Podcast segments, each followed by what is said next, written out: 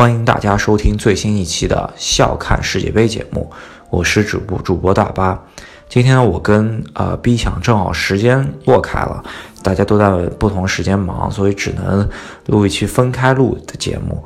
在录之前呢，我在微信上面也是问了他一下对于昨天三场比赛的看法，以及明天的三场比赛的看法。呃，我也会啊在我自己的点评中间插入他对于这三场比赛的见解。那我们也是常规来看一下昨天进行的三场比赛。昨天对于这三场比赛的预测呢，应该还是相当准确了。胜平负基本上是猜了一个大半准，因为我们英格兰最终给出的是平局嘛。呃，这一场稍微有一些不准，但是呃，我们也基本上猜到了局面，英格兰并没有赢得特别容易，是吧？啊，另外两场的话，应该没有出太大冷门，嗯，所以说，嗯，我们的预测。这届比赛 应该来说相当稳定，唯一一个出乎我们意料的，应该就是巴西对瑞士那场比赛，啊，确实是没有想到瑞士能够把巴西给逼平了，嗯，其他的话我们也都说出了跟踢出比赛类似的局面。首先，瑞典对韩国，啊，昨天我们也说了，韩国队是靠身体在亚洲能够独霸的球队，然后碰到了瑞典，这是在欧洲靠身体的球队。整体印象中间，韩国还是以自己的以往节奏去冲掉瑞典，是完全不不忌惮这种打法的。所以整体来说，韩国在金信玉这个中场，对吧？一米九的大高个，瑞典阵中随便拉一个人都是一米九，是吧？完全是不怵的。呃，在上半场有基本上在体力不下降的情况下，瑞典是根本没有给韩国任任何机会。但是呢，韩国凭借自己中后卫吧比较拼啊，我看金英权也是咬牙，我看下下地铲了好几个球啊。上半场还是确实刚住了瑞典队的九号那个。下半场由于平时的啊比赛强度，毕竟还是在亚洲级别比较多球员，所以说中后场有点刚不住这样子世界杯的强度了，是吧？在六十几分钟。制造了一个点球，那个点球也是靠视频裁判才给出的判罚，是吧？很明显，在国内踢球的一个后卫球员吧，很不冷静，在高压的强度下做出了一个飞铲的动作。这个动作呢，其实我觉得没有太大必要，因为呃险情已经差不多化解了。人在高压的情况下，一轮再接着一轮的冲掉，这个时候脑子容易发热。做出了这样子一个不理智的铲球吧，之后拼命阶段，呃，把金星玉也换下去了，是吧？最后拼命阶段冲掉了几个，其实还是稍微有一点机会的。瑞典队在体力下降的情况下，也是有点扛不住。我们所说孙兴民昨天并没有太大的发挥吧，最终导致一比零这比分，确实也不是特别意外。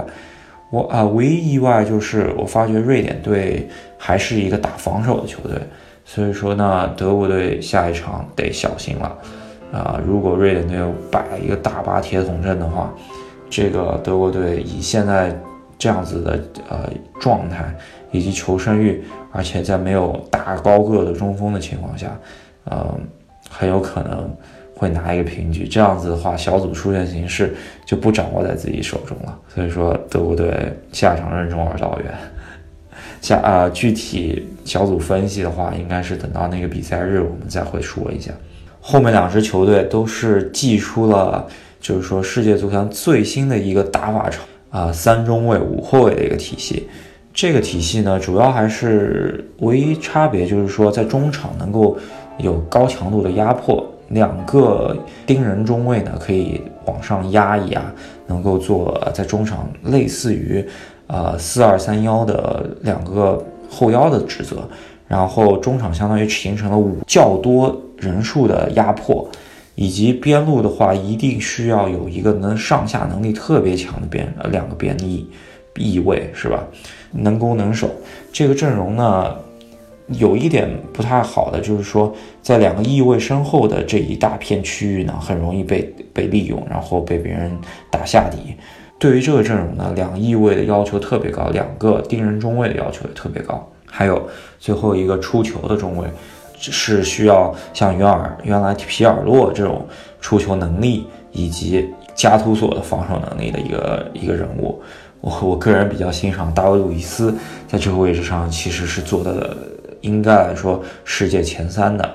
啊，可惜这一届他也是在切尔西被孔蒂冷冻了，没有被招入巴西国家队啊，而且巴西蒂特也是不会采用这个战术的，所以说完全不会考虑他进到国家队。好，具体说一下比利时首发吧，首发左左翼位，呃，卡拉斯哥是吧？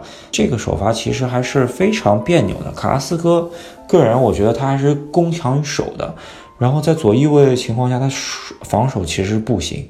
然后，嗯，比利时这场感觉其实是拿巴拿马在练兵吧。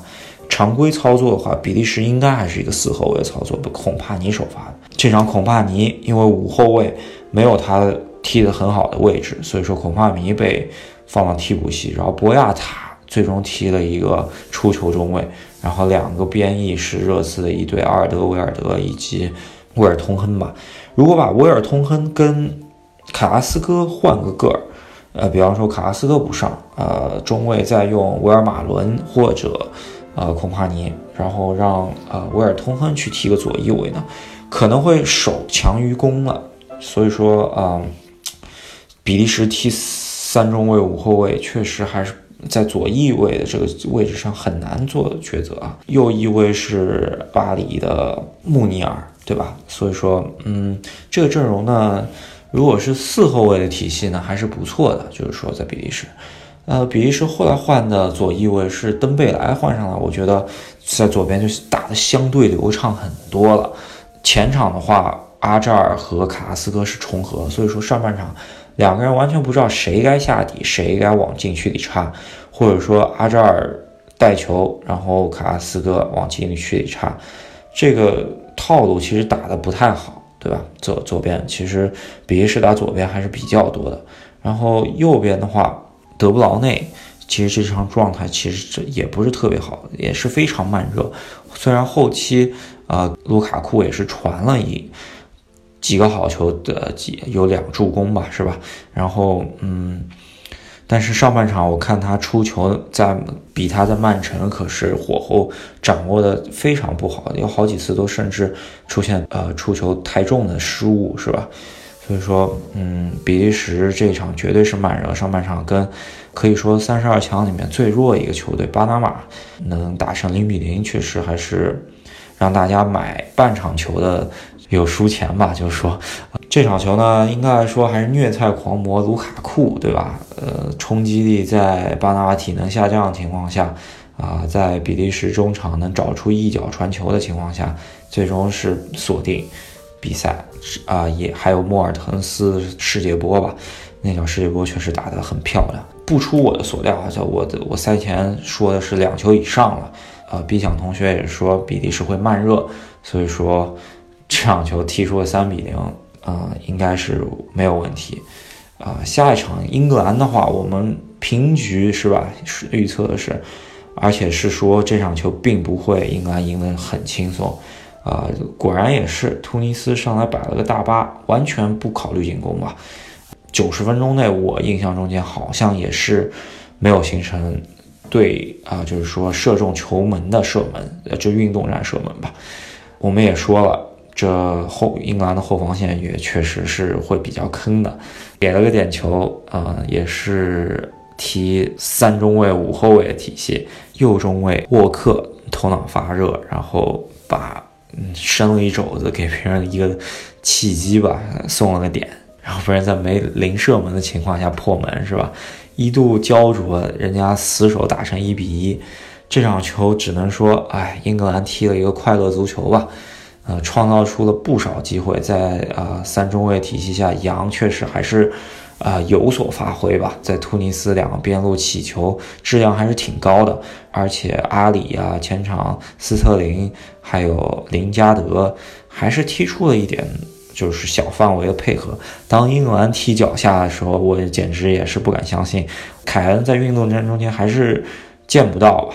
只能说运动战中间三个小的小快灵的中场。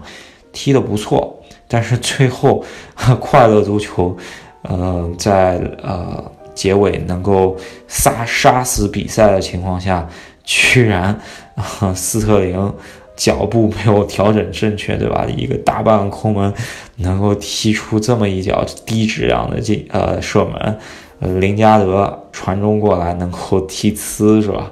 这种就没有办法创造出机会不不进球。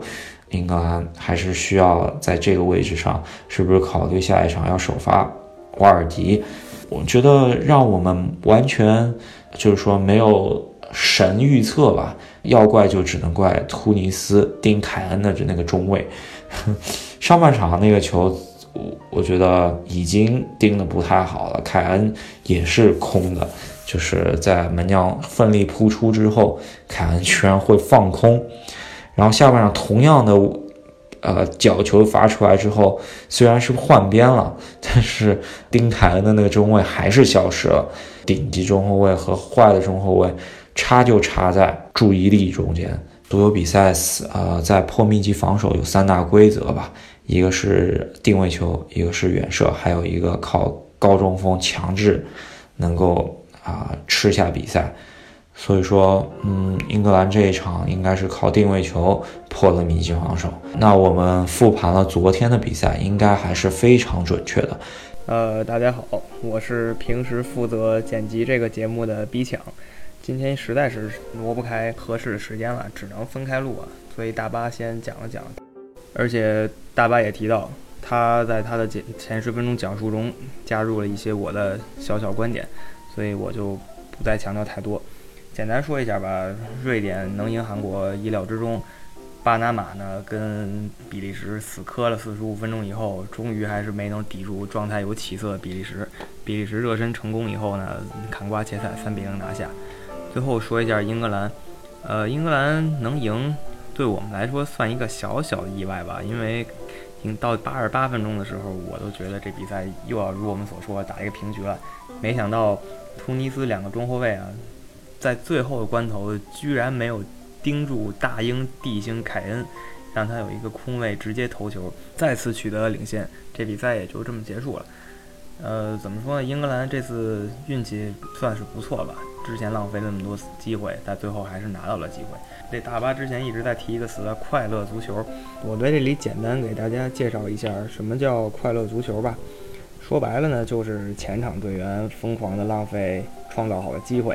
比如说门前连守门员都没有了，你一脚踢观众席上了，或者说前锋当了对方球队的后卫，我们再说文雅一点呢，也可以说是点到为止吧，有点像这个大家喜欢看的武侠小说里头，高手过招不杀了你，只要告诉你我这一招已经赢了你就可以了。所以他们英格兰队可能也想走这个点到为止的感觉，一直对这个突尼斯队手下留情。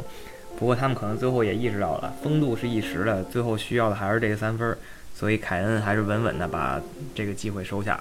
英格兰的后场真的还是有很大隐患，后场几个队员的速度呢，就像我现在说话一样慢。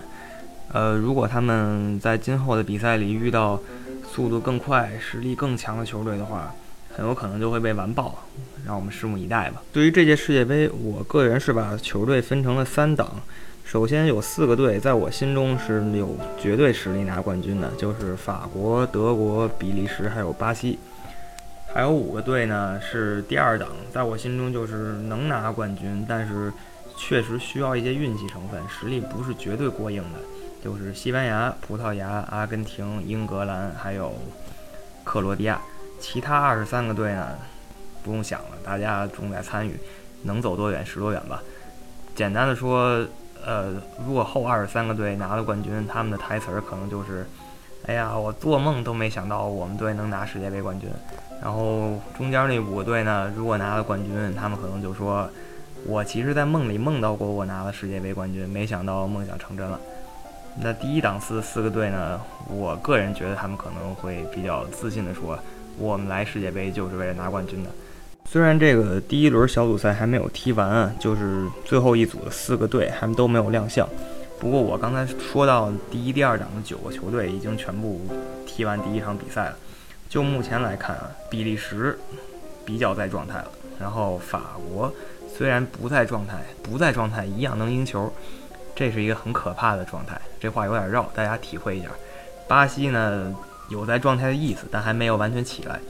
德国呢，虽然我把它看作第一档球队吧，但它现在确实是一个泥菩萨，能不能过了瑞典这条大河，看下礼拜的比赛吧。呃，以上就是大巴还有我为大家带来的对昨天三场比赛的回顾。如果大家喜欢我们的节目，希望大家多多订阅我们的专辑，也要关注一下我们的账号“赫斯基大帝”。呃，另外呢，我们更希望大家能在我们的声音底下有一些留言回复，即使这些回复呢是有批评性的意见，对我们的节目有一些不满也没有关系，因为我们能从这些回复中得想到很多新的话题来跟大家讨论。